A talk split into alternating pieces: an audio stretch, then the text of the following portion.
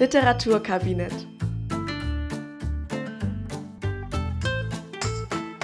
Mit Larissa Niesen und Sarah Malberg. Herzlich willkommen zurück zum Literaturkabinett in der ersten Folge im Jahr 2023. Frohes neues Jahr, Lari.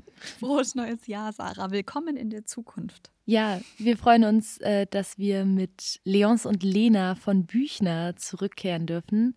Ja, es ist irgendwie verrücktes Stück gewesen, fand ich zumindest. Ich habe mich so sehr drauf gefreut. Ich habe das irgendwann in der Schulzeit mal gelesen und ich habe auch wieder so eine schöne Ausgabe aus meiner Schulzeit, die mit sehr vielen netten Kommentaren von meiner besten Freundin und damaligen Sitznachbarin gespickt ist. Unter anderem steht im Umschlag drin, Leons und Lena gehört, Larissa Niesen der süßen Maus. Süß. Toll, ne? Ich habe meins aus so, einer, aus so einem Second-Hand-Buchladen bei mir um die Ecke, wo der Verkäufer oh, mal ganz schön. auswendig weiß, welche Bücher er gerade da hat und welche nicht. Ein bisschen wie Ollivander mit den Zauberstäben. Die Georg Büchner Gesamtausgabe. Also wenn ihr noch irgendwas anderes von uns hören wollt, Lenz vielleicht oder Dansons Tod oder so. Ich habe das alles. Toll. Ja. nicht wahr? Willst du uns denn mal erklären, Sarah? Jetzt habe ich wieder uns gesagt. Da war der Hörsaal wieder. Erklär doch mal, worum es in Leons und Lena geht. Sehr gern. Leons und Lena sind äh, Prinz und Prinzessin. Er kommt aus dem Reiche Popo und sie kommt aus dem Reiche Pipi. Und daran, finde ich, erkennt man schon, dass es sich hier um wirklich kein allzu ernstes Stück handelt.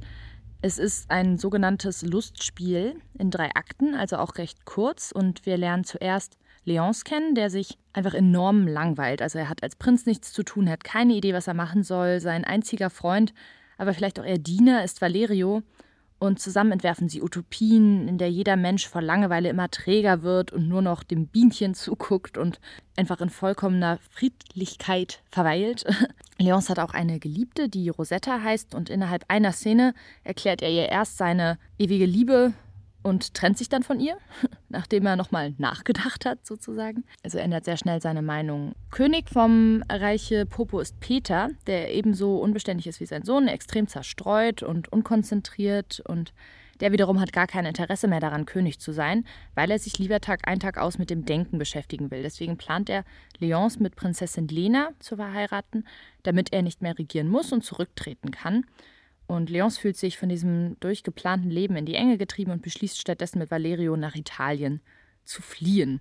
Und dann erst lernen wir Lena kennen, die nicht gelangweilt und hochmütig ist, sondern verzweifelt aufgrund ihrer kommenden ja, Zwangsheirat. Ihre Gouvernante, also ihre Erzieherin, hat Mitleid mit ihr und beschließt ebenfalls mit ihr zu fliehen. Und im zweiten Akt treffen diese vier Menschen dann rein zufällig im selben Wirtshaus aufeinander, wissen aber nicht, wer die jeweils anderen sind. Und Leons und Lena hinterlassen starke Eindrücke bei den jeweils anderen und treffen sich nachts zufällig wieder im Garten. Dort teilen sie erst sehr düstere Gedanken und schließlich küsst Leons Lena und sie läuft erschrocken weg. Leons will sich daraufhin in den Fluss stürzen und wird von Valerio dann dran gehindert. Und für Leons ist es dann beschlossene Sache, Lena zu heiraten. Das erfahren wir dann im dritten Akt. Ähm, er weiß zwar nicht mehr so wirklich, wie sie heißt und wer sie ist, aber das hindert ihn eben nicht an seinem Entschluss. Und bei ihm zu Hause stehen indes alle Bauern und Untertanen bereit und warten darauf, dass die königliche Hochzeit beginnt. Es hat bis dahin noch niemand mitbekommen, dass beide verschwunden sind. Und dann stellen das langsam alle im Haus, im Schloss fest. Und der König macht sich Sorgen, wortbrüchig zu werden, denn er hat ja angekündigt, er würde heute fröhlich sein und es würde eine Hochzeit geben. Dann äh, lässt er immer wieder ausspähen, ob ähm, die beiden nicht doch kommen. Und irgendwann sieht er Leonce, Lena, Valerio und die Gouvernante kommen, aber er kennt sie nicht, weil diese eben maskiert sind. Und Valerio behauptet, dass Leonce und Lena weltberühmte Automaten seien, die sich ganz menschlich geben könnten. Und König Peter beschließt dann, diese beiden Automaten zu verheiraten. So gäbe es nämlich eine Hochzeit und er würde sein Wort halten. Und äh, so passiert es, dass Leonce und Lena verkleidet verheiratet werden miteinander. Und dann zieht Leonce seine Maske ab. Der König ist entrüstet weil er sich betrogen wähnt. Dann nimmt Lena ihre Maske ab und der König ist begeistert. Und Leonce ist entrüstet. Ähm, fängt sich aber schnell wieder ein und dann äh, schickt er alle Untertanen nach Hause. Und ähm, mit Valerio zusammen plant er dann einen Umsturz des Königreiches, in dem jeder, der arbeitet, fortan für verrückt gilt. Das ist das Ende von Leonce und Lena. So eine schöne kurze Inhaltsangabe. Ich bin ganz begeistert, möchte ich sagen. Schon sehr lange nicht mehr, vor allem nicht, wenn ich das mache. Erzähl mal was zu Georg Büchner, wir haben eine äh, Sondersituation diesmal. Ähm, Ja, eine, die wir bislang irgendwie geschickt umgangen sind, aus Versehen. Ähm, wir haben mal wieder den gleichen oder denselben Autor wie äh, in einem Stück, das wir schon mal behandelt haben. Wir hatten von Büchner nämlich auch schon. Wojciech. Deswegen bin ich jetzt mal ganz faul und sage, hey, wenn ihr Bock habt, mehr über Georg Büchner zu lernen, dann skippt doch mal zurück zur Folge Wojciech und hört euch da die Zusammenfassung über den Autor an. Was wir jetzt machen, Sarah, ich würde dir jetzt einfach mal ins Blaue hinein vier Fragen über Büchner stellen und du kannst einfach mal gucken, was du davon beantworten kannst. Ist ein bisschen fies, weil andersrum glaube ich, ich hätte es wahrscheinlich mein Gott. nicht beantworten können. Aber wir versuchen es mal. Ich muss mich kurz noch räuspern vor Nervosität. Und das ist jetzt der Moment, wo alle Scheinwerfer auf dich runterfahren und die Musik macht so. Was machen Sie mit den 16.000? äh, noch habe ich keine. Wie alt war Büchner, als er starb? 23. Krass. Richtig, ne? Okay, das hätte ich nicht mehr so genau gewusst. Ja, ist richtig. Es hat mich, äh, ich, fa- hat mich bestürzt. Ich dachte mir, wäre ich Büchner, wäre ich schon seit drei Jahren tot. Bald vier Jahren Ja, und dann tot. frag dich mal, was du Großes geschafft hast bis vor drei Jahren. Danke, Larissa. Vielen Dank. Aber du wolltest mir eine Frage stellen. Ja, die Scheinwerfer fahren wieder zurück. Wie bezeichnet man Büchners berühmtesten Brief? Brief, den hessischen Landboten. Ist das der, ist der Mhm. gemeint? Nee, das ist eher eine, so eine Art Magazin gewesen. Ein Brief, der hat seiner Verlobten geschrieben. Ja, Wilhelmine Jägel. Ist der Brief an sie? es gibt einen bestimmten Brief, den hatten wir tatsächlich auch im Deutschkurs Oh, damals. mir ist sicher. Und zwar ist das der, Ja. der Fatalismusbrief, also so wird er genannt, in dem er sich ähm, bei seiner Verlobten quasi darüber beschwert, dass äh, der Fatalismus der Geschichte ihn zermürbt. Kommen wir bestimmt auch nochmal darauf zu sprechen, Fatalismus? weil das tatsächlich auch für Leons und Lena nicht ganz unwichtig ist. Dass er sozusagen das Gefühl hat, irgendwie geht alles den Bach runter, oder? Genau. Nächste, Fra nächste Frage machen wir ein bisschen leichter. Der Büchnerpreis wird seit 1923 verliehen und ist einer der wichtigsten Literaturpreise in Deutschland. Wenn nicht sogar gar der wichtigste. Fallen dir, sagen wir mal, zwei PreisträgerInnen ein? Letztes Jahr gewonnen hat Emine Östermar mit Ein von Schatten begrenzter Raum. Sehr schön. Und hat Ingeborg Bachmann den Büchnerpreis gewonnen? Wir hatten noch letztes Mal Preise aufgezählt, die sie so bekommen hat. Ja, hat Bei der sie. Büchnerpreis Sehr hat schön. sie, ne? Hat sie. Ingeborg Cool. Bachmann hat ihn bekommen. Tatsächlich haben fast alle Leute, die man so als bekannte LiteratInnen kennt. Erich Kästner hat ihn bekommen, Marie-Louise Kaschnitz hat ihn bekommen. Ähm, Ingeborg Bachmann hat ihn bekommen, Paul Celan hat ihn dann natürlich auch bekommen. Max Frisch hat ihn auch gekriegt, so dieses, äh, das Dreieck aus den dreien hat es auch gekriegt. Günter Krass hat ihn gekriegt, Christa Wolf hat ihn bekommen, also auch eine Menge Leute, die wir schon im Podcast hatten. Ähm, Peter Handke, Elfriede Jelinek, Erich Fried, sind schon einige. Wunderbar. Dann machen wir doch jetzt zum Schluss nochmal einmal ganz einfach und zwar zähl mir doch mal Büchners bekannteste Werke auf. Sage ich zu der Frau mit der Büchner Gesamtausgabe. naja, Wojciech, Dontons Tod und Lenz. Ich stimme mit dir überein. Äh, herzlichen Dank und herzlichen Glückwunsch. Das waren mindestens mal eine Million Taler oder was auch immer man zu Büchners Zeit benutzt hat. Ah, Ich danke meinen Eltern, meinen Deutschlehrern. Möchten Sie noch jemanden anrufen? Ist doch mal passiert, dass jemand ähm, dann am Ende bei der Millionenfrage den Telefonjoker genommen hat und angerufen hat und gesagt hat, hey, ich weiß die Antwort und ich gewinne gleich. Ich weiß nie, ob das nur so eine Sage ist oder ob das wirklich passiert ich auch ist, aber nicht. ich finde es eine sehr schöne Stimmt, gut, dass ich Geschichte. es im Podcast sage, ich habe es nicht verifiziert, aber Das ist wie diese, bei uns ging eine Zeit lang die Story rum im Abiturjahrgang, dass jemand im Ethikunterricht in der Abschlussarbeit oder so ähnlich auf die Frage, was ist Mut, hingeschrieben haben soll, das ist Mut und hat abgegeben. Auch sowas, was so bei aber uns. die Geschichte kenne ich auch. Ja, eben. Siehst du? Das kursiert und man weiß nicht. Das ist bestimmt nicht passiert. Das war in deiner Schule, Larry, Mensch. Aber ich finde, es ist ein super guter Übergang, ähm, weil wir natürlich in die Büchnerzeit gehen und damit auch in die Zeit der Märchen und Sagen, Zeitgenosse der Grimmschen Brüder und viel oft wird auch, und ich konnte das nachempfinden, über Leons und Lena gesagt, es sei ein sehr märchenhafter Auf Text. jeden Fall. Allein schon, dass es um einen Prinz und eine Prinzessin geht. Sollen wir in die Szenenanalyse übergehen, da du schon so schön übergeleitet Super hast? gern. Sehr, sehr war ein gern. subtiles Larry, hör Was? Gar nicht. Ich muss in meiner Gesamtausgabe erstmal Leons und Lena finden. Genau, wir sind in dem zweiten Akt, in der vierten Szene. Man sieht Lena auf dem Rasen sitzend. Aber es ist nicht nur Lena da, sondern auch Valerio und Leons. Ich bin schon ein Fan von der Beschreibung der Gartennacht und Mondschein. Das ist schon so eine halbe Regieanweisung, bitte. Nur dann darf man es aufführen. wäre so jemand, der so hinter der Bühne steht und ruft, Nacht, Mondschein bitte, läuft das Band. Wir brauchen mehr Dunkelheit. Valerio tut praktischerweise das, was er eigentlich die, durch das komplette Stück hinweg, hinweg tut. Er schwabuliert so vor sich hin. Und da geht es natürlich jetzt darum, dass er sagt, er schwärmt so ein bisschen von der Natur, aber eigentlich ist es eine, eine sehr freundlich verpackte Kritik an der Gaststätte, in der er mit Leons untergekommen ist. Da wäre sie doch nicht schöner, wenn es keine Schnaken gäbe, die Wirtsbetten etwas reinlicher wären. Übrigens, ganz kurz reingehakt, was sind Schnaken für dich? Ich dachte, das sind so Mücken. Sind es die, die stechen für dich? Jetzt bin ich verunsichert. Weiß ich nicht.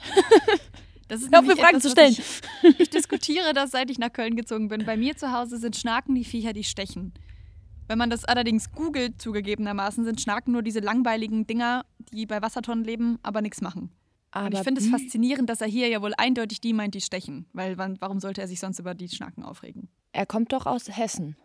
Genau. Und das ist immerhin meine Ecke. Deswegen Genau. Deswegen habe ich irgendwie das Gefühl, du hast wahrscheinlich recht. finde ich das sehr schön. Georg Also Büchner gibt mir recht. Wann hatte ich das zum letzten Mal? Genau, und was man hier auch schon sehr schön sieht, äh, ist, dass Valerio unheimlich gerne Wortspiele spielt und auch unheimlich gerne schlechte. Mein Favorit jetzt am, am Ende des Absatzes ist Lieber Rasen, dies ist ein rasender Entschluss. Ich dachte mir bei der Szene, weil es irgendwie eine sehr düstere Szenerie ist, Leons und Lena, die beide über den Tod sprechen, wie wir gleich noch uns ansehen werden. Und Valerio im Gegensatz dazu ist ein bisschen wie so der Hampelmann im Hintergrund, der uns vielleicht auch daran erinnert, ist halt immer noch ein Lustspiel. Ich finde, was man bei den beiden sieht, Leons tritt da nämlich auf mit dem Satz O Nacht, balsamisch wie die erste, die auf das Paradies herabsank. Und die sprechen beide so, so dass man sich denkt, ah ja, das kennen wir irgendwie aus unseren Romantik-Episoden zum Beispiel. Sehr bildlich, äh, sehr Mhm. stark auf den Mond fokussiert, auf das weiße Kleid, das kommt später noch, sehr viel auf die Reinheit, auf den Tod, der in der Metapher eines süßen, lockenden Kindes dargestellt wird. Also da sind so viele Romantik-Elemente drin. Und dann halt noch Valerio, der im Hintergrund sich denkt, mein Gott, was ist denn das für ein Kitsch hier? Ja, sehr. So selbst bei Eichendorffs Mondnacht hatten wir nicht so viel hintereinander.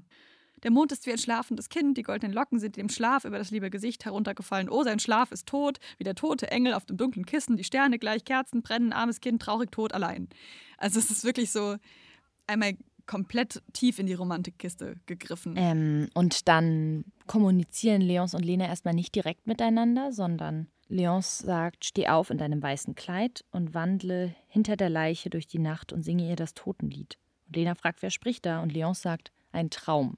Hätte er ehrlich geantwortet, hätte man das ganze Durcheinander am Ende nicht gehabt. Aber nein. Stattdessen geht Lena auch schön drauf ein. Sie fragt, sie sagt nicht, erzähl doch keinen Müll, sondern sie sagt, Träume sind selig. Es ist so ein Flirt, ne? Ja, es ist eindeutig ein Flirt. Es ist das erste Zeichen, ihr zwei seid füreinander bestimmt. Ihr könnt auf das eingehen, was der andere euch vorgegeben hat.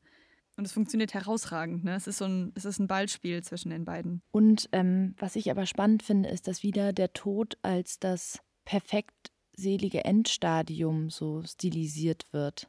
Also, dass der Tod nichts ist, was angsteinflößend ist, sondern was die letzte Ruhe bedeutet, wortwörtlich. Und mit Sicherheit auch einen Ausweg, ne? weil wir ja merken, Leons sagt zwar wenig, was er ernst meint in dem ganzen Stück, aber ich glaube, das prägendste Element ist eben diese unglaubliche Lebenslangeweile. Leons ist im wahrsten Sinne des Wortes lebensmüde. Deswegen ist der Tod auch ein Ausweg. Danach kommt ja auch diese absurde Selbstmordszene. Die passt auch da rein, finde ich, dass er sagt, nicht zurück in, dieses, in diese unendliche Langeweile, die mein Leben ist. Aber dazwischen ist ja erstmal noch die Passage, wo er sie einfach küsst, was mich schon ein bisschen überrascht hat, weil ich mir.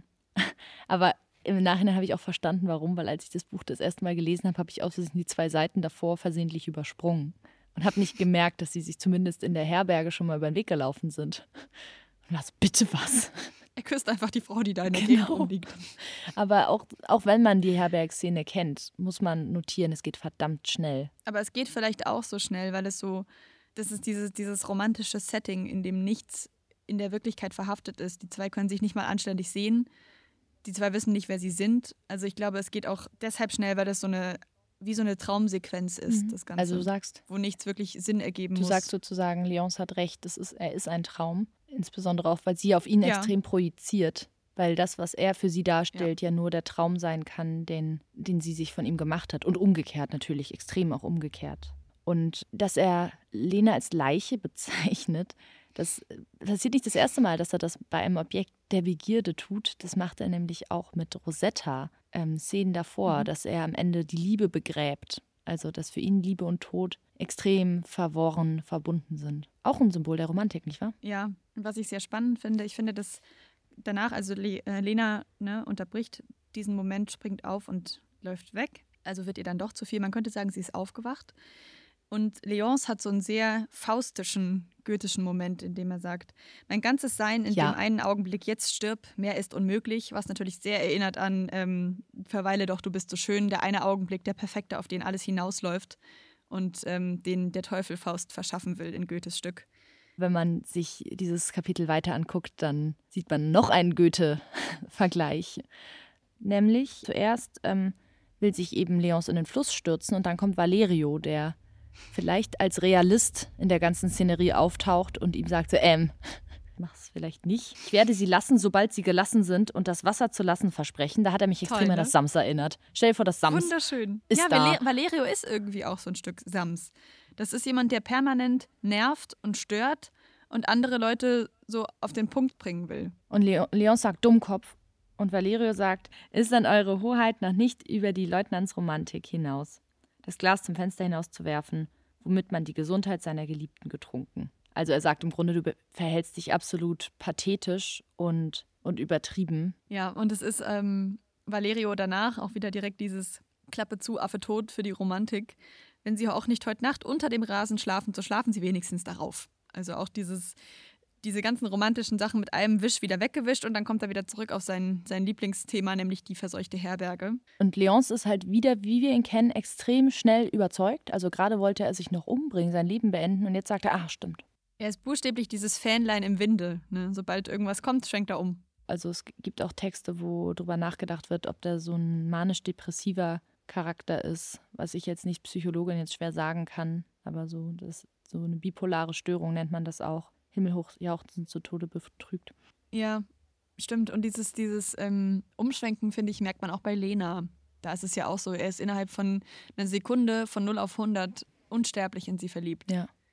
Und danach könnte er sich aber auch schon wieder umbringen, weil er muss ja mit der Liebe nicht dringend was anfangen. Was natürlich interessant ist, weil er vorher noch die Langwe Langeweile gehuldigt hat und jetzt plötzlich einen Moment höchster Intention als den besten definiert. Und auch eine sehr egozentrische Sicht. Es geht kein Ja, bisschen um Lena, es das geht immer nur stimmt. um ihn. Das voll. Er sagt dann so, er liegt sich dann neben, neben Valerio ins Gras und sagt, ach, jetzt hast du mich um den schönsten Selbstmord gebracht. Ähm, und sagt, der Kerl hat mir mit seiner gelben Weste und seiner himmelblauen Hose alles verdorben. Sprich es aus. Ja, da haben wir den zweiten Goethe-Moment. Das ist nämlich die Werther-Tracht und Werther, der sich auch sehr pathetisch und sehr leidenschaftlich für die Liebe umbringt, kommt Leons dann im Nachhinein extrem lächerlich vor und er denkt sich, man kann gar nicht aus einer, einem Gefühl des wahren Gefühls zu solchen Mitteln greifen. Sehr schön. Ich wäre durch mit der Szene. Ja, die Szene ist ja auch sehr kurz gewesen und schon vorbei. Dritter Akt, dritte Szene. Großer Saal, geputzte Herren und Damen, sorgfältig gruppiert. Der Zeremonienmeister mit einigen Bedienten auf dem Vordergrund. Ja, und der Zeremonienmeister beschwert sich sehr theatralisch, dass eigentlich alles für die Hochzeit vorbereitet ist und dass die Hochzeit aber nicht startet. Alles geht zu Grund, die Beraten schnurren ein, den Bauern wachsen die Nägel und der Bart wieder. Also so lange haben sie sicherlich noch nicht gewartet. Was er eigentlich aussagen will, ist, es, es, es vergeht sehr viel Zeit. Und was man indirekt auch mitbekommt, ist, die Untertanen stehen in brütender Hitze, Spalier. Es geht aber nicht weiter. Hast du zufällig das schöne Wort Gradierbeule gegoogelt? Sonst muss ich das nämlich eben machen. Lustig. Ich kann dir sagen, Gradierbeue Wo steht das am denn? Ende des langen Absatzes. Die Herren Offiziere kommen um all ihre Haltung und die Hofdamen stehen da wie Gradierbäue. Das Salz kristallisiert an ihren Ah. Halsketten.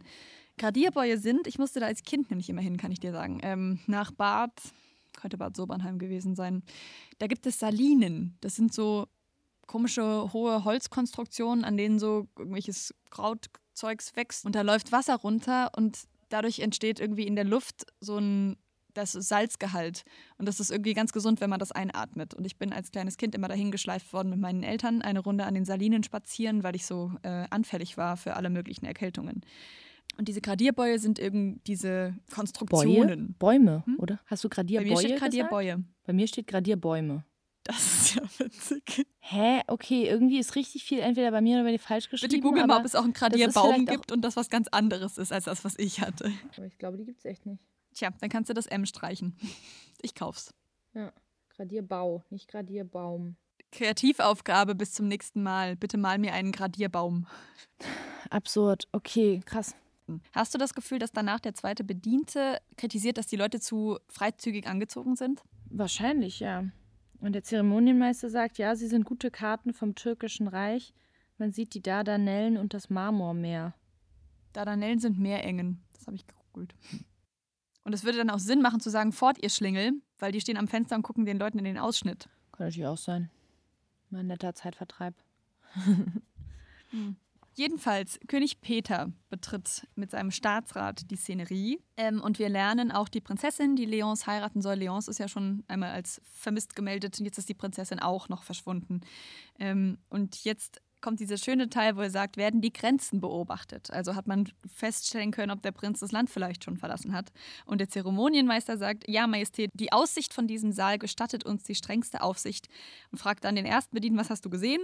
Und der sagt, ein Hund, der seinen Herrn sucht, bla bla bla. Fragt den nächsten und der sagt, äh, es geht jemand auf der Nordgrenze spazieren, aber es, nicht, es ist nicht der Prinz. Ich könnte ihn erkennen. Was uns zu dem wunderschönen Schluss führt, dieses Reich, das der König da beherrscht, ist vielleicht ungefähr so groß wie, ich weiß nicht, ein Dorf, weil man kann alle Landesgrenzen von diesem Saal aus erkennen. Ist das nicht schön? Ja, das stimmt. Ähm, wie bei Lummerland. ja genau. Ja. Eine Insel mit zwei Bergen. Und, ähm, aber das ergibt natürlich total viel Sinn, dass sie sich eigentlich auf die Ausschnitte der, der Hofdamen konzentriert haben, weil sie natürlich völlig im Straucheln sind. Ja, und der Peter ist dann besorgt und sagt aber Staatsrat, habe ich nicht den Beschluss gefasst, dass meine königliche Majestät sich an diesem Tage freuen und dass an ihm die Hochzeit gefeiert werden solle? War das nicht unser festester Entschluss? Und dann passiert was völlig Absurdes, nämlich der Staatsrat sagt, ja, das habe ich so protokolliert und dann sagt der König, ah, ich habe mein Wort gegeben. Okay, wartet kurz, atmet durch und dann so, ich bin so froh, damit zumindest das Schön, ne? stimmt. In diesem kleinen Part steckt so viel drin. Ne, es ist eine Persiflage auf den, auf den König und auf das, das Königsein generell, nach dem Motto, der König hat das entschieden, also hat es gefälligst so zu passieren. Es ist protokolliert, also kann man es nicht mehr umwandeln. Und auch auf dieses so hohe Staatsdiener in Anführungszeichen haben keine echten Emotionen, sondern auch die unterliegen quasi dem Protokoll. Ja, voll. Und ähm, dann merkt man auch, dass, dieser, dass diese Logik, diese totalitaristische Logik, der König hat immer recht, völlig ad absurdum geführt wird oder sich aufhängt eigentlich, wenn nämlich der König sich selbst Bedingungen stellt. Nämlich, ich muss an dem Tag froh sein. Hm. Und dann, dann ist das nicht. Wir haben übrigens diese wunderschöne Unterhaltung übersprungen, die ich so toll finde. Wo der Zeremonienmeister den dritten Bedienten fragt, und was hast du gesehen? Und der sagt, sie verzeihen, nichts. Und er sagt, das ist sehr wenig. Und du? Und der vierte sagt, auch nichts. Und er sagt, das ist ebenso wenig. Ich bin wirklich ein sehr großer Freund dieser Dialoge. Ja, ich das stimmt. unglaublich toll. Die sind sehr simpel gehalten. Ich finde sie wahnsinnig witzig. Es trifft einfach genau meinen Humor. An sich hätten sie sich auch kurz fassen und nichts sagen können. Aber sie haben ein bisschen ausgeschmückt, dass sie eigentlich die Aufgabe, Aufgabenstellung nicht erfüllt haben. Ja. Genau, und dann kommt diese schöne Unterhaltung, ähm, wo man das bemerkt, was du am Anfang angekündigt hast. Der König mag denken und der mag Logik, auch wenn man das nicht glaubt, zumindest eine Art von Logik. Denn der Präsident sagt, ähm, ja, aber wollten wir nicht nur Hochzeit feiern, wenn da auch jemand heiratet und wir haben das Problem, Prinzessin und Prinz sind verschwunden? Heißt, der logische Schluss daraus ist, es kann keiner heiraten. Ähm, und Peter sagt, halt, ist der Schluss logisch? Wenn, dann richtig. Und es ist halt auch kein komplexer Zusammenhang. Ne? Also man Meinst du? sieht, der ist wirklich ein Vollidiot. Davor, ähm, also dafür haben sie ganz, ganz lange gebraucht, um festzustellen, wenn beide nicht da sind, dann kann es keine Hochzeit geben. Da gibt es auch weiter Ähm. vorne auch diese Szenen, wo der König ganz gerührt ist über seine Weisen, die in dem Moment überhaupt nichts gesagt haben, was auch nur irgendwie clever war. Aber Hauptsache, sie sind da, sie sind seine Weisen und sie unterstützen seine, seine Pseudologik.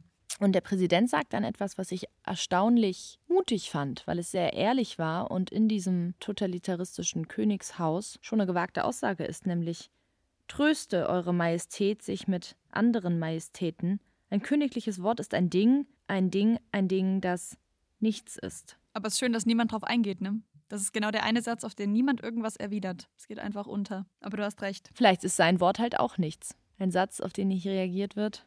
Und ich habe dazu gelesen, dass es da einen historischen, also dass, die, dass es da eine Kritik gibt. Und zwar, dass 1815, also bevor Leons und Lena äh, geschrieben wurde, die Wiener Bundesakte unterzeichnet wurde, die eigentlich die absolutistische in eine konstitutionelle Monarchie umwandeln wollte. Also die dem König deutlich Macht mhm. nimmt. Und das wurde aber gebrochen und es wurde diese Absu dieser Absolutismus, mit dem der König alles entscheidet, was richtig ist und alles, was er sagt, wahr sein muss und eintreffen muss, das wird eben weitergeführt in einer Zeit, wo eigentlich vertraglich schon was anderes festgemacht war. Und das ist natürlich auch eine Ebene des Satzes zu sagen, das königliche Wort ist ein Ding, das nichts ist. Es ist nicht nur inhaltlich leer, denn hier sieht man eigentlich gescheiterte Sprache, denn der König weist auf etwas hin, es passiert aber nicht und deswegen ist sein Wort, das Gebot eigentlich gescheitert. Sogar historisch, juristisch, vertraglich hat er eigentlich keine Macht mehr. Also eigentlich ist seine Position nur noch so ein mhm. Luft-Hirngespinst. Und genau deswegen beschließt er jetzt, ähm, beziehungsweise der Präsident beschließt es für ihn, ist auch wieder dieses Thema Emotionen obliegen dem Protokoll und die haben gefälligst dann stattzufinden, wenn der König das möchte. Alle Untertanen werden aufgefordert, die Gefühle ihrer Majestät zu teilen. Und auch da ist sowas, Emotion ist nicht gleich Emotion, sondern das ist natürlich alles gespielt und die Emotion hat gewissen Regeln zu folgen. Sehr schön finde ich. Denjenigen, welche kein Schnupftuch bei sich haben, ist das Weinen jedoch anstandeshalber untersagt. Das finde ich sehr toll, so nach dem Motto, ähm, wenn du nichts hast, wo du deine Rotze drin auffangen kannst, dann heul bitte nicht. Genau, und es zeigt natürlich, dass Emotionen der einer äußeren Kontrolle unterliegen und eben keinen inneren Regungen dass ähm, Emotionen, ich glaube, das ist, ist auch extra gewählt, dass es hier um Emotionen geht, weil Emotionen zu befehlen natürlich das Absurdeste sind. Fühl. so. Mhm. Und dann kommt wieder unsere, unsere Babygrenze in dem Pups. Äh, Nicht Pupsland. Popo! Der erste Bediente sagt: Halt! Halt, ich sehe etwas. Es ist etwas wie ein Vorsprung, wie eine Nase. Das Übrige ist noch nicht über der Grenze. Ist, ist das nicht toll? Die Grenze ist wie ein Nebel, das das Land einfasst. Und es, es schiebt sich jemand so langsam durch diesen Vorhang durch. Ja, es ist wahrscheinlich auch so, ne? Es ist halt ein klasse. Theaterstück. So würde es wahrscheinlich auf, könnte es aufgeführt werden. Oh, ich hätte meinen linken Arm gegeben, sowas mit der Schulgruppe zu spielen. Ich hätte es so toll gefunden. Ich wäre gerne Valerio. Ah, das ist eine interessante Rolle, kann ich verstehen. Ich habe es tatsächlich mal im Theater gesehen. Komme ich aber später drauf zurück. Jedenfalls, das ist das Ende der Szene. Sie sagen, äh, sie sehen noch mehr Leute, da sind auch noch zwei Frauen dabei und jetzt kommen sie in Richtung Schloss. Und dann treten Valerio Leono, äh, Leons, die Gouvernante und die Prinzessin maskiert auf. Und der König fragt, wer seid ihr? Und dann kommt Valerio. er sagt, er weiß es nicht. Er nimmt tausend Masken nacheinander ab und sagt, bin ich das oder das? Wahrhaftig. Ich bekomme Angst, ich könnte mich so ganz auseinanderschälen oder Blättern. Valerio ist eine Zwiebel. Und, ja, ne, er ist eine Zwiebel. Und es gibt tatsächlich auch ähm, Theorien, die aber nach Büchner eigentlich erst aufgemacht wurden. Da ging es um äh, die Diskussion von Authentizität und dass es vielleicht keine Authentizität gibt, dass, es, dass niemand einen wahren Kern hat, sondern dass die Oberfläche, die betrachtet wird, da man als Außenstehender den wahren Kern nicht kennt, als die Wahrheit angesehen werden muss. Hm es ist so post, postmoderne Theorie, das ist jetzt auch sehr verknappt dargestellt. Und, aber es gibt Thesen zu sagen, du hast keinen wahren Kern, genauso wie, wie Literatur zum Beispiel vielleicht keinen wahren Inhalt hat, also dass dieses Herausarbeiten der Wahrheit, ähm, des tieferen Sinns eigentlich keinen Sinn macht, weil man nämlich eigentlich nur die Oberfläche oder in dem Fall den Text hat, den man betrachten kann. Mhm. Und Valerio macht das gerade mit seinen ganzen Masken und sagt, ja, wer bin ich denn eigentlich? Was ähm, philosophisch sein könnte, wäre es nicht so albern. Was wir an vielen Stellen haben. Philosophie wird verknappt dargestellt und wirkt so wie irgendwie so ein Kalenderspruch. Mhm. Irgendwie albern und ein bisschen geheuchelt, intellektuell, pseudo-intellektuell. Und sehr schön ist auch, dass Valerio auf genau das eingeht, was wir eben besprochen haben. Nämlich Peter sagt, aber etwas müsst ihr denn doch sein. Und Valerio sagt, wenn eure Majestät es so befehlen. Also nach dem Motto, alles klar, du bist der König, dein Wort ist Gesetz. Ihr wir befehlt, also bin ich. Ja, sehr schön. Schön. vielen Dank, vielen Dank. Entschuldigung. Der Mensch bringt mich in Konfusion zur De Desperation. Ich bin in der größten Verwirrung, sagt Peter. Ist das nicht klasse? Oh, ich habe einfach immer, wenn ich Peter sehe, das gehört eigentlich schon fast ins Best-of. Eine sehr, sehr liebe Freundin im Kopf, die bei unserer letzten Schultheateraufführung, da haben wir Ludwig Tieck gespielt. Da gibt es auch so einen sehr, sehr komischen, bekloppten König. Und den hat die liebe Elisa gespielt. Und es war großartig. Und immer wenn ich Peter-Szenen lese, habe ich diesen König vor Augen. Wir haben sie mit einer übergroßen Krone auftreten lassen, sodass sie richtig doof aussah. und da gibt es auch diesen König, der halt total dämlich ist ne? und sich immer alles über alles ganz wahnsinnig freut und sowas. Ja, ja er okay. bräuchte auch eine große Krone. Er ist ja sehr, ja. Ist ja sehr wichtig, dass er Hast du mal als Kind der kleine König gesehen? Ja. Der kam immer nach dem Sandmännchen. Das oh. habe ich im Kopf. Was? Oder aber der ist doch viel lieber. Der ist ein Kind. Komm, Lari. Ja, der hier ist eigentlich auch ein Kind. Aber er also. ist erwachsen. Er geht in Rente. Er geht bald in Rente. Der kleine König ist ein Kind, das in einem Schloss wohnt und gern Süßigkeiten isst. Aber er hat auch eine sehr große Krone und eine das Windel. Stimmt. Also zumindest ein sehr dicke Po. Nee, er hat tatsächlich einen Po, der so dick ist, einmal duscht. er hat keine Windel. Sieht so lustig aus. Naja, jedenfalls. ähm, kommen wir jetzt zu dem Punkt der Automaten, der natürlich sehr spannend ist und der natürlich auch sehr mal wieder so intertextuell Bezug und sowas, ne? Ähm, erinnert uns natürlich direkt an unseren Freund E.T.A. Hoffmann, der ja auch ein Romantiker war und so. Da ist die nächste Verbindung. Ähm, Valerio stellt die zwei Automaten vor und natürlich haben wir extrem Glück, dass wir sehr viele dumme in dem Fall nur Zuhörer haben in dem Stück, die das nicht in Frage stellen, dass da zwei Menschen stehen mit Masken, die jetzt Automaten sein sollen. Valerio stellt die zwei vor und sagt, diese Personen sind so vollkommen gearbeitet, dass man sie nicht von anderen Menschen unterscheiden könnte, wenn man nicht wüsste, dass sie bloße Pappdeckel sind. Man könnte sie zu Mitgliedern der menschlichen Gesellschaft machen, denn sie sind sehr edel, sie sprechen Hochdeutsch, sie sind moralisch, sie stehen mit dem Glockenschlag auf, sie haben eine gute Verdauung, ein gutes Gewissen. Ne? Die Dame hat kein Wort für den Begriff äh, Beinkleider. Sie sind gebildet, denn die Dame singt alle neuen Opern. Da sind wir direkt wieder bei dieser Olympia-Automatengeschichte, bei der alle feinen Herren äh, im Stück quasi von ihren Damen verlangt haben, dass sie was Unerhörliches tun, damit man sicher gehen kann, dass sie kein Automat sind. Stimmt. Stimmt, das hatte das ich schon wieder ich vergessen. erinnert sehr daran. Ich musste eher, ne? ich also musste eher an Wojciech denken mit dem, sie haben ein gutes Gewissen, weil sie eine gute Verdauung haben. Da musste ich wieder an diesen verrückten Stimmt. Doktor denken aus Wojciech, der Körperlichkeit mit einem guten also ein, guten, ein guter Mensch ist ein gesunder Mensch. Und ein guter Mensch hat keine schlechte Verdauung.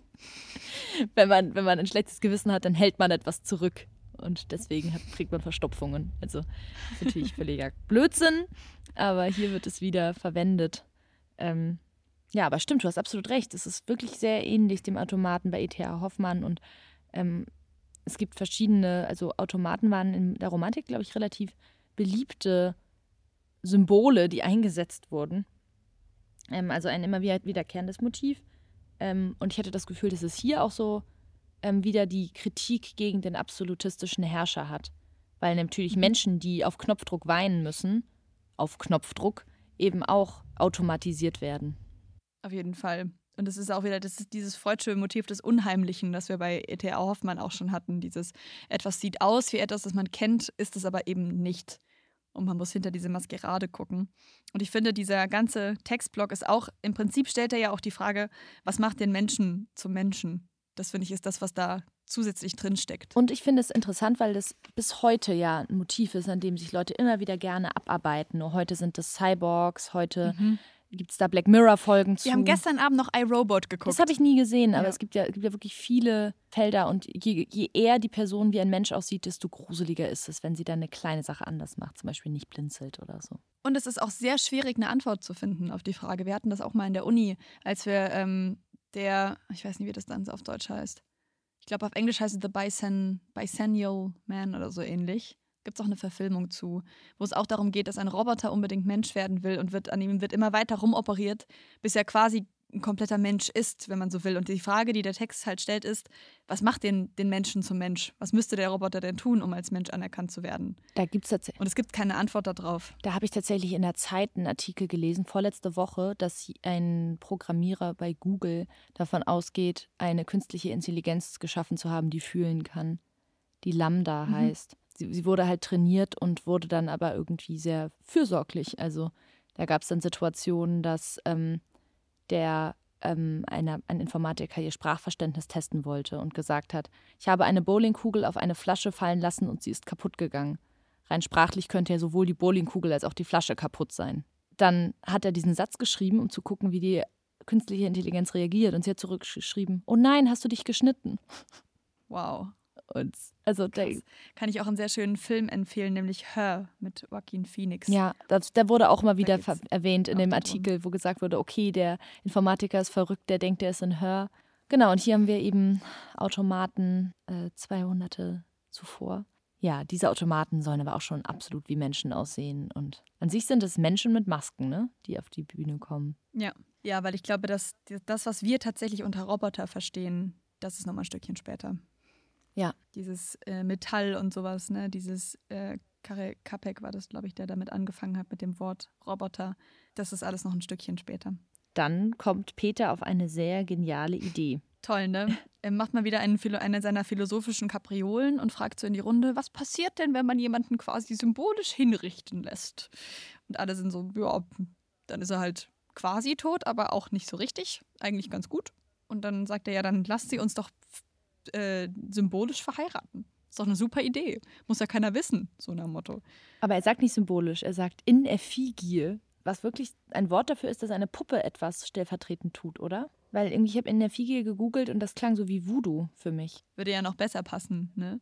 Weil er dann natürlich wie ein kleines Kind tatsächlich, ich finde, da bin ich wieder bei meinem Punkt, sagt, alles klar, wir spielen das Ganze jetzt einfach. Das ist der Prinz und das ist die Prinzessin. Ich krieg meinen Willen, alle können sich freuen. Ja, das stimmt eigentlich. Er ist ein kleiner König, der mit Puppen spielt. und vielleicht eine Windel trägt. Und dann werden die zwei Automaten direkt miteinander verheiratet. Also Valerio funkt ein bisschen dazwischen, natürlich. Und der Hofprediger ist natürlich auch in der größten Verwirrung. Wenn wir oder aber. und Valerio flüstert ihm dann so ein, so was er zu sagen hat. Das ist absolut fantastisch, weil Mhm. ähm, was du bestimmt auch hattest, so wenn man anfängt Literaturwissenschaft sch- zu studieren, dann kommt man sehr schnell zu den Sprechakten Mhm. von John Austin. Der äh, diskutiert darüber, was Sprache immer Handlung ist, aber nur wenn diese Handlung glückt. Dass es Sätze gibt, die nur in bestimmten Kontext eine Handlung mit sich ziehen. Zum Beispiel nämlich der Satz, hiermit erkläre ich euch zu Mann und Frau. Wenn ich das sagen würde zu zwei Menschen, dann sind die nicht verheiratet. Obwohl ich den gleichen Satz sage, im genau dem gleichen Wortlaut wie ein geweihter Priester oder wie jemand auf dem Standesamt. Aber da bedeutet das eben etwas. Und ähm, hier ist genau die Situation eine Hochzeit, aber der, der Hofprediger, der eigentlich die Macht hätte, ist überhaupt nicht überzeugt. Und der, der am Ende tatsächlich traut, ist Valerio, der überhaupt nicht diese, dieses Amt innehat. Und es wird noch dazu behauptet, es werden hier zwei Puppen verheiratet, die nicht Ja sagen können, stellvertretend für zwei andere Leute, die nicht da sind. Das Minimum, was da sein muss, nämlich äh, Braut und Bräutigam müssen anwesend sein und jemand, der das Amt innehat, muss sie trauen, ist beides nicht gegeben. Also eigentlich ist das gar keine Hochzeit. Es ist eine einzige Farce. Und sehr schön finde ich auch, dass Valerio ansetzt mit, es war vor Erschaffung der Welt und dann sagt, dass Gott Langeweile hatte. Also unser Hauptmotiv, finde ich, in diesem Stück. Und jetzt ist auch noch, Gott hat Langeweile gehabt und deswegen hat er halt den Menschen, Menschen erschaffen. Selbst Gott kann sich nicht davor, macht auch nur alles aus Langeweile. Und dann kommt es zur Demaskierung. Leonce nimmt die Maske ab, nachdem er durch Valerio mit Lena vermählt worden ist. Und alle rufen, der Prinz. Und Peter sagt, der Prinz, mein Sohn, ich bin verloren, ich bin betrogen. Denn er hat natürlich komischerweise wirklich gedacht, dass da ein Automat vor ihm steht, der nur so aussieht. Und dann sagt er, wer ist die Person? Ich lasse alles für ungültig erklären. Weil ihm nämlich auch klar ist, so eigentlich geht es so nicht. Ja, da könnte ja wer weiß wer drunter stecken. Und der Prinz muss natürlich schon die richtige heiraten. Und die Gouvernante nimmt der Prinzessin die Maske ab, triumphierend, die Prinzessin. Die weiß einen Tick vorher Bescheid anscheinend. Ja, ich glaube, sie ist so ein bisschen der weibliche Part von Valerio, nur nicht ganz so clever und nicht so laut. Und Leon sagt, Lena? Und Lena sagt, Leons? Und schön finde ich, dass es verkehrt rum ist. Er sagt, Leonce sagt, ey Lena, ich glaube, das war die Flucht in das Paradies. Und das Schöne ist, ja, das spielt ja darauf an, dass er, vor, dass sie beide vor der Heirat weggelaufen ist, sind und jetzt äh, ist es irgendwie doch ganz gut geworden. Gleichzeitig finde ich es lustig, weil eigentlich ist das Paradies das, aus, woraus man vertrieben wird. So, ich finde es irgendwie verkehrt rum. Und sie sagt, ich bin betrogen. Und er sagt, ich bin betrogen. Und sie sagt, oh Zufall. Und er sagt, oh Vorsehung. Auch unterschiedlich philosophische Ansätze, ob etwas, ob das alles schon, ob das bedeutet, dass sie füreinander bestimmt sind, woran er offensichtlich glaubt, dass das ein, dass das determiniert ist, dass es äh, alles so sich hat gefügt hat, wie es lange vorhergesehen war, während sie glaubt, das ist Zufall. Ja, und dann fügt sich irgendwie alles. Und sehr schön finde ich, dass dieses etwas Menschlichere, was da ja passiert ist, da war etwas, das ist nicht vom König vorbestimmt gewesen, das war nicht so geplant. Ne? Und der König äh, hält da so seine, Re seine Rede und sagt, ja, ich lege leg die Regierung in deine Hände und es ist endlich alles abgeschlossen und so. Und er verlässt den Raum, indem er sich mit dem Staatsrat entfernt und sagt, der Mensch hat mich vorhin konfus gemacht. Ich muss mir wieder heraushelfen. Denn der Mensch hat Emotionen gehabt, die vielleicht echt waren und Dinge getan, die nicht so geplant waren. Jetzt muss der liebe König wieder zurück in seine geordneten Bahnen finden. Du, mein Sohn, du überlässt mir diese Weisen. Die müssen ihm das dann erklären. Was auch witzig ist, weil ja. natürlich in jeder Regierungsform, nicht nur bei Königen, alle, also auch der Bundeskanzler hat ja Berater zum Beispiel. Aber hier wird irgendwie deutlich, dass der König selbst eigentlich alleine nichts drauf hat, dass er nur seine Berater braucht, dass er keinen Willen, keine wirkliche Vision hat, weil er auf keine, weil er einfach nicht denken kann. Ja, und dann kommt quasi das letzte Mal, dass wir uns über den, den absolutistischen das Königshaus lustig machen, denn Leonce sagt quasi in Bezug auf die ganzen Untertanen, die er jetzt hat und auf seine Staatsdiener und alles, sagt er, nun Lena, siehst du jetzt, wie wir die Taschen voll haben, voll Puppen und Spielzeug. Was wollen wir damit anfangen? Wollen wir ihnen Schnurrbärte malen, äh, machen und ihnen Säbel anhängen? Das heißt, er kann jetzt Krieg spielen, er kann seine Untertanen auch in Ruhe lassen, er kann Politik und Diplomatie treiben lassen. Also für ihn ist das alles nur ein riesiges, großes Spiel und dieser Staat hat absolut keine reale Bedeutung. Das stimmt dann will er, seine erste Idee ist Krieg und seine nächste Idee ist ein Theaterkultur. Lena hat nichts mehr zu sagen in diesem Kapitel, sie sagt gar nichts mehr, aber da schüttelt sie den Kopf. Sie lehnt sich an ihn und schüttelt den Kopf. Und zum Schluss kommt Valerio auch nochmal auf sein, sein Lieblingsthema zurück, nämlich die Arbeit. Valerio möchte sämtliche Arbeit verbieten lassen. Aber es ist schon interessant, ne, dass Valerio den letzten Satz hat. Aber dann können wir, wenn du möchtest, gerne zu unserem Charakter übergehen.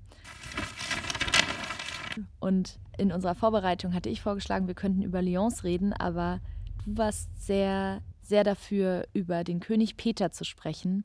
Sag doch mal, warum. Ich habe das Gefühl, dass sich auf König Peter so die Hauptkritik, die da in dem Werk mit verpackt ist, ähm, konzentriert. Dieses, der König oder die, die Funktion des Königs ist dermaßen überholt und dass da sitzen Leute, die überhaupt keinen Plan haben, was sie tun.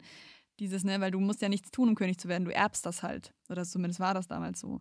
Ähm, und ich finde, dass diese Figur erstens das hervorragend symbolisiert und sie symbolisiert aber auch, erstens ist auch die Komik, finde ich, unschlagbar. Ich finde den König einfach auch sehr wahnsinnig lustig und ich finde, ähm, dass er eben diese Hauptmerkmale des Stücks in sich vereint, dieses die Langeweile, dieses Pseudophilosophieren, die Persiflage der Regierung, die Kindereien und dieses, es gibt keine echten Emotionen oder Emotionen sind irgendwie eingepackt. Obwohl er natürlich auch ähm, derjenige ist, der keine Wandlung durchmacht, ne? Also er das geht stimmt. dann am.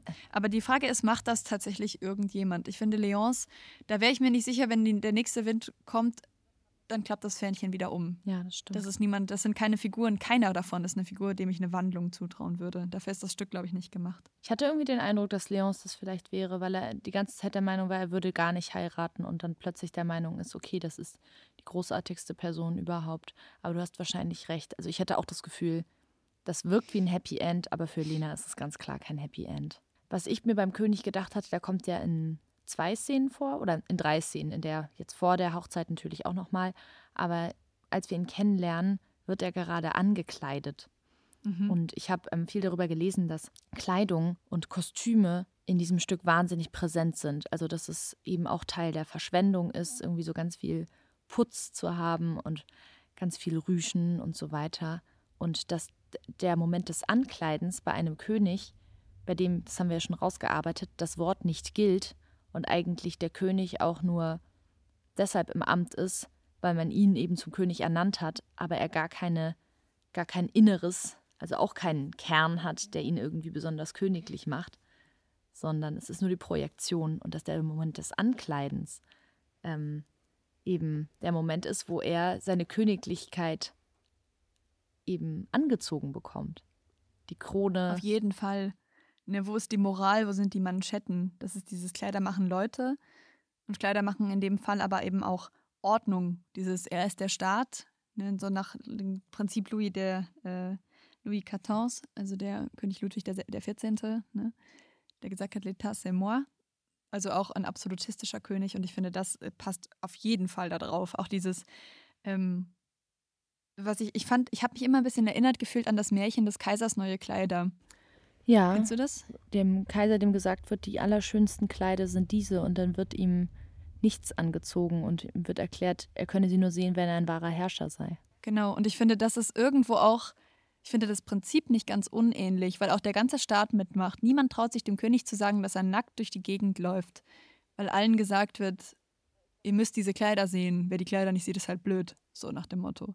Und ich finde, da ist es so ein bisschen, ähm, er ist davon überzeugt, dass er König wird, wenn man es ihm nur oft genug gesagt hat und wenn er eben diese, diese Sachen angelegt hat. Ja, das stimmt. Aber es beruht nicht auf einem wahren Und irgendwie Kern. ist der, das ist halt auch dieses, ähm, ja, also irgendwie fand ich diese Ankleideszene sehr, sehr prägend für ihn, dass er eben eigentlich kein, kein wirkliches Wesen hat, offensichtlich auch keine Emotionen hat. Das haben wir ja eben gerade besprochen, dass er von jemandem, der echte Emotionen zeigt, erschrocken ist und sich erstmal zum Denken zurückziehen muss. Also er ist sehr langsam im Kopf, er ist sehr, sehr dumm, aber denkt, er sei es nicht, weil er pseudophilosophische Sätze sagt.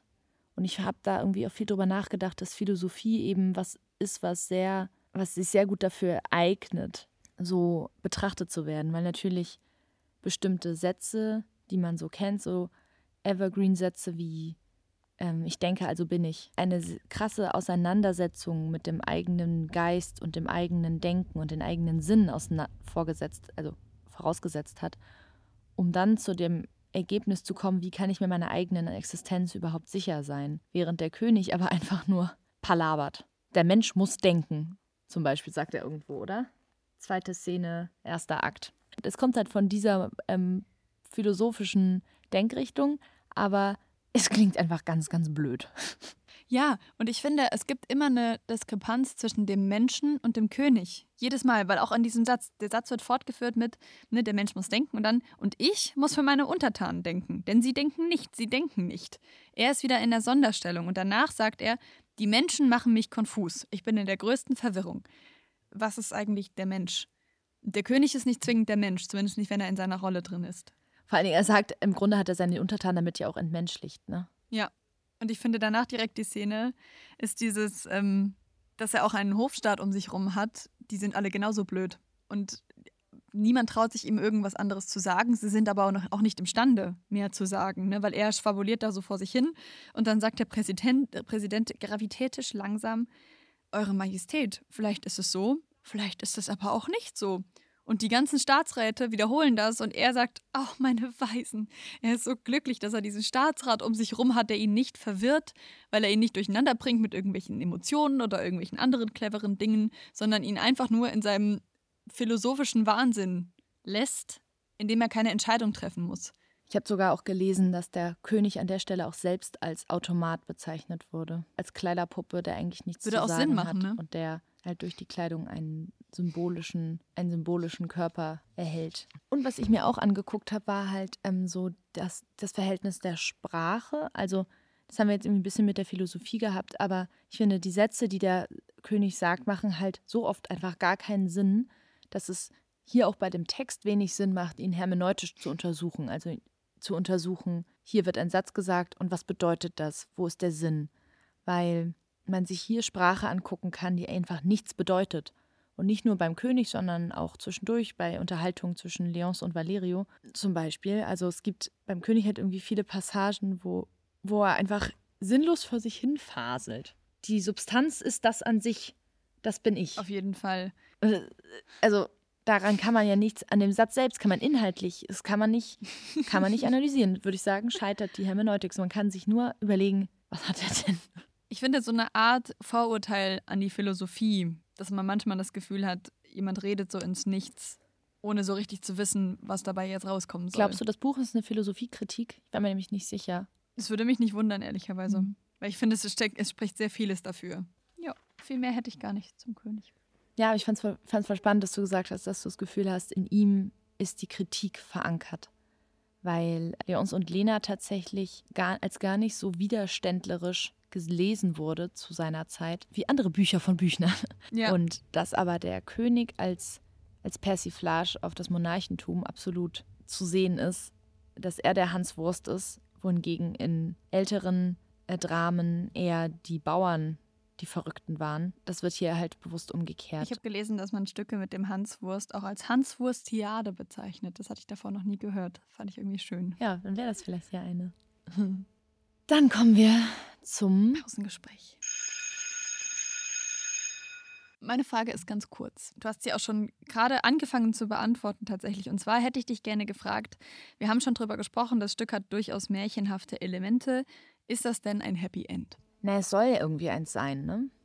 Ich finde aber, nee, eigentlich nicht. Eigentlich ist es ja so eine Art sich, sich selbst abschaffens am Ende, zu sagen, man, man hört mit allem auf und dieses Lena lehnt sich an ihn und schüttelt den Kopf und er palabert vor sich hin. So wirkt ja kein Paar. Er ist ja schon irgendwie auf sich, auf, die nächst, auf den nächsten Punkt fixiert. Und sie ist irgendwie, ja, kann man überlegen, ob das ein in sich ruhen ist oder ein verunsichert sein. Aber mir kam es nicht wie ein Happy End vor. Aber natürlich wäre es nach so einer Märchenlogik schon eins, denn ein Märchen endet damit, dass der Prinz die Prinzessin heiratet. Ja. Was war denn deine Pausengesprächsfrage? Meine Pausengesprächsfrage dreht sich um Valerio, ähm, was dich vielleicht freuen wird, weil du hast ja gesagt, du würdest ihn gerne spielen, wenn es ein Leons und Lena Theaterstück gäbe. Ich habe mich nämlich gefragt, wer ist Val Valerio? Im Sinne von, wo kommt er her? Welchem Stand gehört er an? Weil er betritt die Bühne erstmalig in der allerersten Szene und man erfährt in der Regieanweisung, dass er etwas betrunken ist, mitten am Tag. Und dann kommt eine ganz eigenartige Begegnung zwischen ihm und Leonce zustande, denn er stellt sich dicht vor den Prinzen, legt den Finger an die Nase und sieht ihn starr an und sagt Ja. Leonce sagt, macht das Gleiche, sagt richtig. Haben Sie mich begriffen? Vollkommen. Und dann sagt Valerio, nun, so wollen wir von etwas anderem reden. Würdest du denken, die beiden kennen sich zu dem Zeitpunkt schon? Ja, ich hätte immer gedacht, dass ich habe ja schon gesagt, Valerio, Gouvernante ist für mich der weibliche Gegenpart zu Valerio. Ich hätte immer gedacht, dass Valerio sowas wie der Kammerdiener ist. Also jemand, der ist eindeutig ein Untergebener, ne, weil er muss mit Leons reisen und beschwert sich darüber, dass, ich, dass sie irgendwie scheiße untergebracht sind.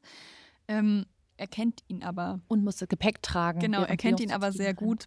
So gut, dass man das Gefühl hat, die sind vielleicht irgendwie schon auf eine Art zusammen aufgewachsen er hat ihn schon sehr lange, er hat ihm schon sehr lange gedient und in der Zeit eben gelernt, dass Leons keinen Wert darauf legt, so ein aufziehbares Hofmännchen neben sich zu haben, weshalb Valerio der einzige Bedienstete neben der, also der einzige Bedienstete aus diesem Königreich ist, der eigenständig denkt und sich diesem, diesem Hofzeremoniell nicht unter nicht beugt. Das macht natürlich so. in dem Sinne Sinn, weil normalerweise bei so Akten eine neue Szene beginnt, wenn eine neue Person den Raum betritt. Und hier tritt er mittendrin. Mhm. Am Anfang wird aufgezählt, wer da ist, nämlich äh, Leons und also irgendein so Staatsbediensteter, ich habe es ehrlich gesagt gerade vergessen. Und dann kommt es irgendwann einfach mittendrin, Valerio leicht betrunken tritt auf, aber für ihn wird keine neue Szene eröffnet, wo ich mir dachte, dann dürfte er ja von, schon von geringerem Stand sein. Auf jeden Fall geringer als der, der Prinz, das ist ja eh klar. Aber ich dachte mir, dann ist er vielleicht nicht trotzdem adelig, aber trotzdem ist er mitten am Tag betrunken. Also dann ist er ja auch nicht so der mhm. Teil der Bauern. Und so kann sich auch niemand ausdrücken, mhm. der nicht eine gewisse ja. Bildung erfahren hat. Ja, voll. Weil ich habe auch gelesen, dass sie sich in dem Moment kennenlernen und einfach gleich wortlos verstehen. Dass Sprache, dass alle Sprache schon gesprochen wurde und dass man ähm, Dinge nicht mehr aussprechen muss, habe ich irgendwie gelesen und dachte mir, ich glaube nicht, dass sie sich da zum ersten Mal begegnen. Ich hatte zumindest nie das Gefühl, weil ich finde auch diese ersten Unterhaltungen so und so, dass man schon merkt, was das Ding der beiden ist gegenseitig. Also das sind Leute, die sich schon sehr lange gegenseitig darüber beklagen, dass sie nichts zu tun haben und so. Ja, oder? voll. Und außerdem sagt Leos aber bester. Ja, also es ist, glaube ich. Zu ihm. Valerio sagt, ach ja. Herr. Na gut. Klugscheißen. Was hast du herausgefunden? Mhm zwei kleinere Sachen. Ähm, ich habe mich erstmal so ein kleines bisschen, aber da haben wir einfach auch schon sehr viel gehabt jetzt in, den letzten, in der letzten Stunde mit der Rolle von Raum und Zeit im Roman auseinandergesetzt. Ähm, das Ganze ist ja einigermaßen, ich finde, aus der Zeit rausgehoben, aber gleichzeitig auch mikroskopisch reingezoomt. Wir haben einerseits eine, aus räumlicher Sicht die Tatsache, dass wir schon gesagt haben, das Land ist sehr überschaubar. Man kann erkennen, wer an der Nordgrenze rumspaziert und auch erkennen, ob das zufällig der gesuchte Prinz ist.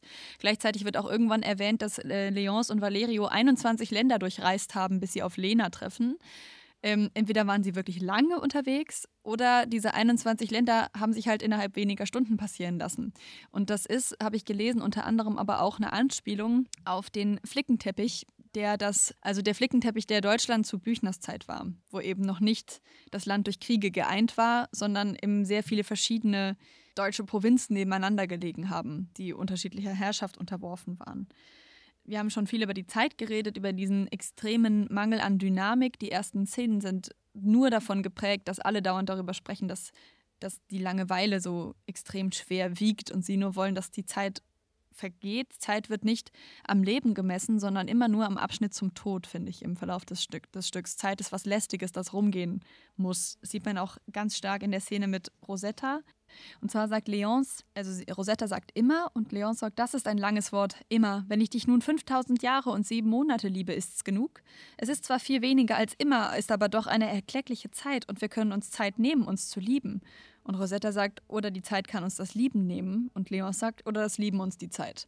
Also, dass auch Liebe in der Zeit ganz anders verankert wird. Es gibt aber weiter hinten noch einen Satz, den ich jetzt aber umständlich suchen müsste. Da geht es aber auf jeden Fall darum, dass Leonce sagt, dass alle Zeit der Welt doch eigentlich zu wenig ist, um einen Menschen von allen Seiten kennenzulernen.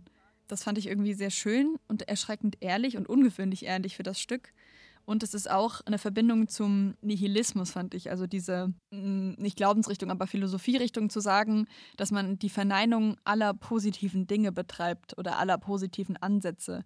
Das heißt, der Sinn des Lebens, den gibt es nicht und Gott gibt es nicht und das Übernatürliche, Übernatürliche gibt es nicht. Und hier ist es eben auch so, dass man sagt, und es ist alles so diesen sinnfreien Regeln unterworfen. Das, das, das Gefühl mit dem Nihilismus hatte ich aber auch, ja. Also, dass alles abgelehnt wird mega spannend auch mit dem Raum, mit dem Raum und dem, dass es quasi das geteilte Deutschland ist. Weil an einer Stelle sagt Leonce ja auch, mein Gott, das ist alles so eng hier. Und irgendwann später sagt Lena aber, ja. die Welt ist so weit. Also man sieht auch, dass die Räume für die beiden unterschiedlich funktionieren. Wir, ein super Übergang zu meinem Klugscheiß-Moment. Ähm, und zwar, ähm, hast, du, hast du zufällig äh, die Theorie gelesen, dass Lena eine Blume ist? Nein, habe ich nicht. Spannend. Dass es eine Vermengung gibt, dass Lena ein vegetatives Geschöpf ist es gibt relativ oft Verweise auf Blumen und Vergleiche mit Blumen, die sie selbst vornimmt. Sie sagt zum Beispiel, in, als man sie kennenlernt, im ersten Akt in der vierten Szene, die Blumen öffnen und schließen, wie sie wollen, ihre Kelche. Ist denn die Tochter eines Königs weniger als eine Blume? Damit vergleicht sie sich halt selbst mit einer Blume und ähm, es wird, wird auch irgendwie später bei dem, das hatten wir auch zitiert, dass die ähm, Zeit nur noch nach der Blumenuhr gemessen wird ähm, oder an einer anderen Stelle, wo sie abends aufbricht in der Herberge und sagt, sie muss jetzt noch mal raus. Und die Gouvernante ist so mitten in der, mitten in der Nacht. Und da sagt sie, glaube ich, auch, ich brauche den Tau, wie die Pflanzen. Ihre Vorstellungen von sich selbst sind irgendwie sehr an die pflanzlichen Bedürfnisse angepasst. Sie, ich wollte, der Rasen wüchse so über mich und die Bienen summten über mir hin, was ähm, natürlich irgendwie ein Wunsch zu sterben, was du gerade erwähnt hast, so wie weit ist das Leben noch, bis man stirbt aber eben auch für eine Pflanze halt der sinnvolle, friedliche Ort wäre. Mhm. Es gibt also eben diese These, dass, dass Lena eine, eine Blume ist und dass ihr deshalb nicht langweilig ist. Weil ich fand es schon auffällig, dass Leonce und Lena beide ähm, Königskinder sind und dass sie eigentlich beide diese Langeweile verspüren müssen, weil sie beide keine, keinen Sinn haben, nachdem ihr Alltag verläuft. Sie haben beide nichts zu tun. Mhm. Und ihr ist aber nicht so langweilig wie ihm. Und die These war, dass die Zeit ihr als vegetatives Wesen nicht zusetzt. Das hat äh, Gustav Bechers gesagt, dass sie deshalb auch zum Beispiel kein Theater bauen will am Ende des Buches, weil sie eben eher der Natur als der Kultur verpflichtet ist. Da gibt es dann wieder diese Unterteilung von Geist und mhm. Natur, wo natürlich wieder ganz ähm, klassisch der Mann, der Kluge ist, der den Geist hat und die Frau eher der Natur verbunden. Jedenfalls, oh Gott, ich rede mir ganz lange über diesen Klugscheißmoment, gibt es, ähm, die Frau als Blumenmotiv hat schon eine ganz lange Prägung und taucht immer wieder auf. Und ich habe jetzt mal geguckt, wo das ursprünglich herkam. Und das kommt tatsächlich schon aus dem Minnegesang, dass man Blumen brechen als Symbol für die Entjungferung sieht, was natürlich auch mit der Defloration Hatten wir auch bei auch als Blume ähm, gesehen wird. Lessing, ne? Ja. Bei Emilia ja, Galotti. Das stimmt. Da ging es auch um das Rosenmotiv, die gepflückt ist. Stimmt, und sie sagt, dass ihre Blätter dadurch zerflattern werden. Also man, man sieht es bei Emilia Galotti oder man sieht es auch beim, beim Heideröslein von Goethe. Sei knapp ein Röslein stehen, Röslein mhm. auf der Heide. Ich weiß nicht, hast du mal Druck nee. gesehen, die Sendung? So geht es um junge Menschen, die Abi machen und in der aktuellen Staffel ähm, fällt eine Frau fast durchs Deutsch-Abi, weil sie das Heideröslein analysieren soll und anstelle sich mit Kadenzen und Versmaß und so auseinanderzusetzen, aufschreibt, was das für eine sexistische Kackscheiße ist und dass man dieses Deflorationsmotiv doch endlich mal überkommen soll. Große Empfehlung an dieser Stelle, ist eine sehr gute Serie, alle, alle Staffeln eigentlich. Ich habe aber gesehen, dass sich dieses, dieses romantische Frauenbild eigentlich, die Frau ist wie eine Blume, dass das inzwischen auch anders genutzt wird. Also einmal in Sendungen wie Druck, wo es halt irgendwie hinterfragt wird, aber auch in so einem Buch wie Die Vegetarierin zum Beispiel von Han Kang. Das ist eine koreanische Autorin und da geht es um eine Frau, die ihr von einem Tag auf den anderen beschließt, kein Fleisch mehr zu essen und ihr Mann auch keins mehr aufzutischen. Die lebt in einer sehr traditionellen Beziehung und überhaupt nichts mehr zu essen und sie wird halt immer, immer knöcherner und pflanzlicher und wird irgendwann selbst zur Pflanze. Also das ist zumindest ihr Wunsch und das ist quasi so eine Entsagung von so Hausfrauentätigkeiten, die sie dahin bringt. Und ein bisschen sowas hat Lena ja auch, dass sie ihren Brautschmuck wegwirft und sagt, das will sie nicht, sie möchte hier selbstbestimmt leben. Einfach nur als Blume, die wenigstens entscheiden kann, wann sie ihre Kelche öffnet und wieder schließt. Das war ein extrem gutes Klugscheißen. Vielen Dank. Dann sind wir schon beim Höhepunkt und Katastrophe.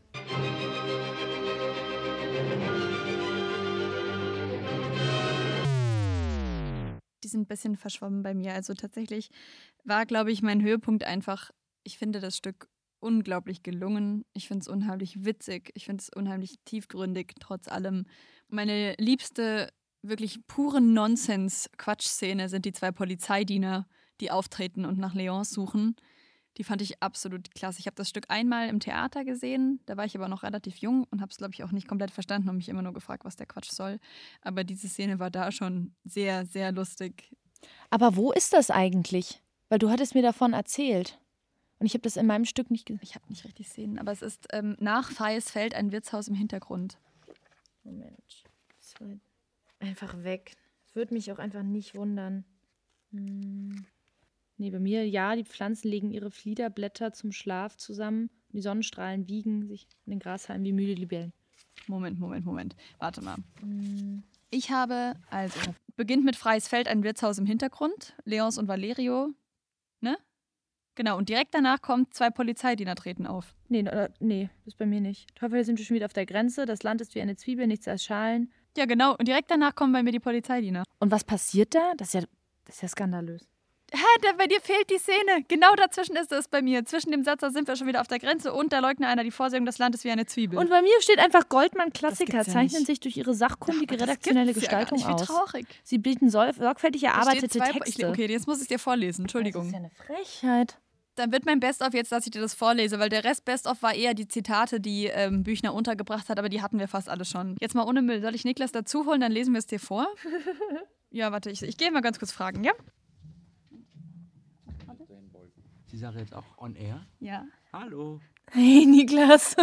Nimm Du mal den. Ich nehm den hier. Wir lesen jetzt, lesen der Sache einmal diese Szene vor. Also, die Szene fängt an mit: Zwei Polizeidiener treten auf. Erster Polizeidiener. Halt, wo ist der Kerl? Da sind zwei. Sieh einmal, ob keiner davonläuft. Ich glaube, es läuft keiner.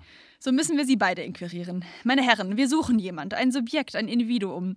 Eine Person, einen Delinquenten, einen Inquisiten, einen Kerl. Sieh einmal, wird keiner von beiden rot? Es ist keiner rot geworden. So müssen wir es anders probieren. Wo ist der Steckbrief, das Signalement, das Zertifikat? Visiere die Subjekte. Ich will lesen. Ein Mensch. Passt nicht, es sind zwei. Dummkopf. Geht auf zwei Füßen, hat zwei Arme, ferner einen Mund, eine Nase, zwei Augen, zwei Ohren. Besondere Kennzeichen: ein höchst gefährliches Individuum. Das passt auf beide. Soll ich sie beide arretieren? Zwei. Das ist gefährlich. Wir sind auch nur zwei. Aber ich will einen Rapport machen. Es ist ein Fall von sehr kriminalischer Verwicklung oder sehr verwickelter Kriminalität. Denn wenn ich mich betrinke und mich in mein Bett lege, so ist das meine Sache und geht niemand was an. Wenn ich aber mein Bett vertrinke, so ist das die Sache von wem, Schlingel? Ja, ich weiß nicht. Ja, ich auch nicht. Aber das ist der Punkt. Sie gehen ab. Das war's. What? Das war bei mir einfach nicht dabei. Ist sie nicht toll? Es ist Oh, nämlich eigentlich Dank. auch eine Polizeiverarsche in dem Moment. Und vor allen Dingen, Büchner wurde doch mal steckbrieflich gesucht. Siehst du? Haben wir Er das musste auch. das Land verlassen, also die drohte Gefängnisstrafe. Und er hatte, ähm, da war irgendwie die Frage auch so Haare blond, Mund klein, ähm, Augen blau, besondere, wie war das, besondere Kennzeichen? Kurzsichtig. Stimmt, das hatten wir in der Wojciech-Folge. Ja. Toll. Okay, Niklas, ich verabschiede dich wieder. Vielen Dank, Niklas. Gerne, viel Spaß noch. Das hat Spaß gemacht. ja, das war, das, das war jetzt mein Höhepunkt dieser Folge. So, was ist denn dein Best of Sarah? Ähm, ich habe über die Langeweile gelesen. Ich dachte nämlich, die Langeweile sei ein einzig, einzig Symbol des quasi des Überdrusses, ein Gefühl, was nur Menschen haben, die zu viel Zeit haben. Und deswegen ist es ein Luxusproblem. Ähm, und es ist sicherlich auch viel davon wahr, dass eben nur der Königssohn die Langeweile hat und andere vielleicht nicht. Aber ich habe gelesen, dass die Langeweile auch ein vormärzliches Gefühl ist. Weil Mhm. der Vormärz, der Vormärz quasi, der Teil, Teil vor der äh, Revolution, aus Warten darauf bestand, dass sich politische Systeme ändern. In einem Gefühl der Machtlosigkeit, in einem Gefühl von, mein Leben geht dahin und ich kann selbst nichts ausrichten unter einem absolutistischen Herrscher. Da sind wir auch wieder bei Büchners Fatalismusbrief. Ja, stimmt. Stimmt. Dass die Langeweile eine Art Sehnsucht ist. Und dass eben eine Sehnsucht immer bedeutet, dass man mehr will vom Leben. Dass es gar keine Trägheit ist, sondern ein Ausbrechen ist aus dieser Biedermeier-Zeit. Irgendwie fand ich das schön, dass, in, dass das Buch halt auch eine Biedermeier-Kritik hat. So, man verliebt, verheiratet und ver, vermehrt sich aus Langeweile, also dieses Häusliche. Aber dass gleichzeitig gesagt wird, ich möchte mehr davon und ich bin frustriert. Also dass, dass Langeweile auch eine Art von Flucht ist. Sehr. Eine Lanze Sehr. brechen für die Langeweile. Und was war deine Katastrophe? Ich glaube, meine Katastrophe war dass die Wahrnehmung des Stücks. Also, dass ich ganz viel gelesen habe zum Thema, wie unglaublich ähm, verpönt das Stück war, als es rausgekommen ist. Dass es zu Büchners Zeiten sogar oder auch später so verpönt war, dass man quasi unter den Tisch hat fallen lassen, dass es von Büchner ist. Weil man von Büchner eben diese revolutionären, kritischen Stücke kannte, den Wojciech und den Lenz und so und auch den hessischen Landboten, ne, wo es ja auch viel um Politikkritik ging. Und ich fand irgendwie, ich habe das gesehen, habe gedacht, wie kann man denn dieses Stück sehen, selbst wenn man nicht weiß, dass es von Büchner ist und das einfach so als Komödie hinnehmen. War übrigens auch ein Aha-Moment, als ich zum ersten Mal gegoogelt habe. Ich wusste nicht, dass Lustspiel tatsächlich die Übersetzung ist von Kom Komödie, so wie Tragödie Hm. das Trauerspiel ist. Das war mir tatsächlich nicht bewusst bis gerade eben. Ich dachte, das wäre nochmal irgendeine Unterkategorie.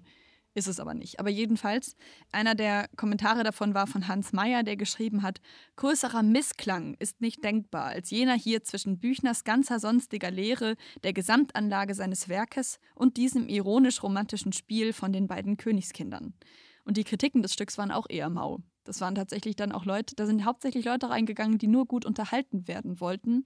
Und ich finde es richtig schlimm, dass es so unheimlich missverstanden worden ist, das Ganze. Das hat mich irgendwie sehr geärgert.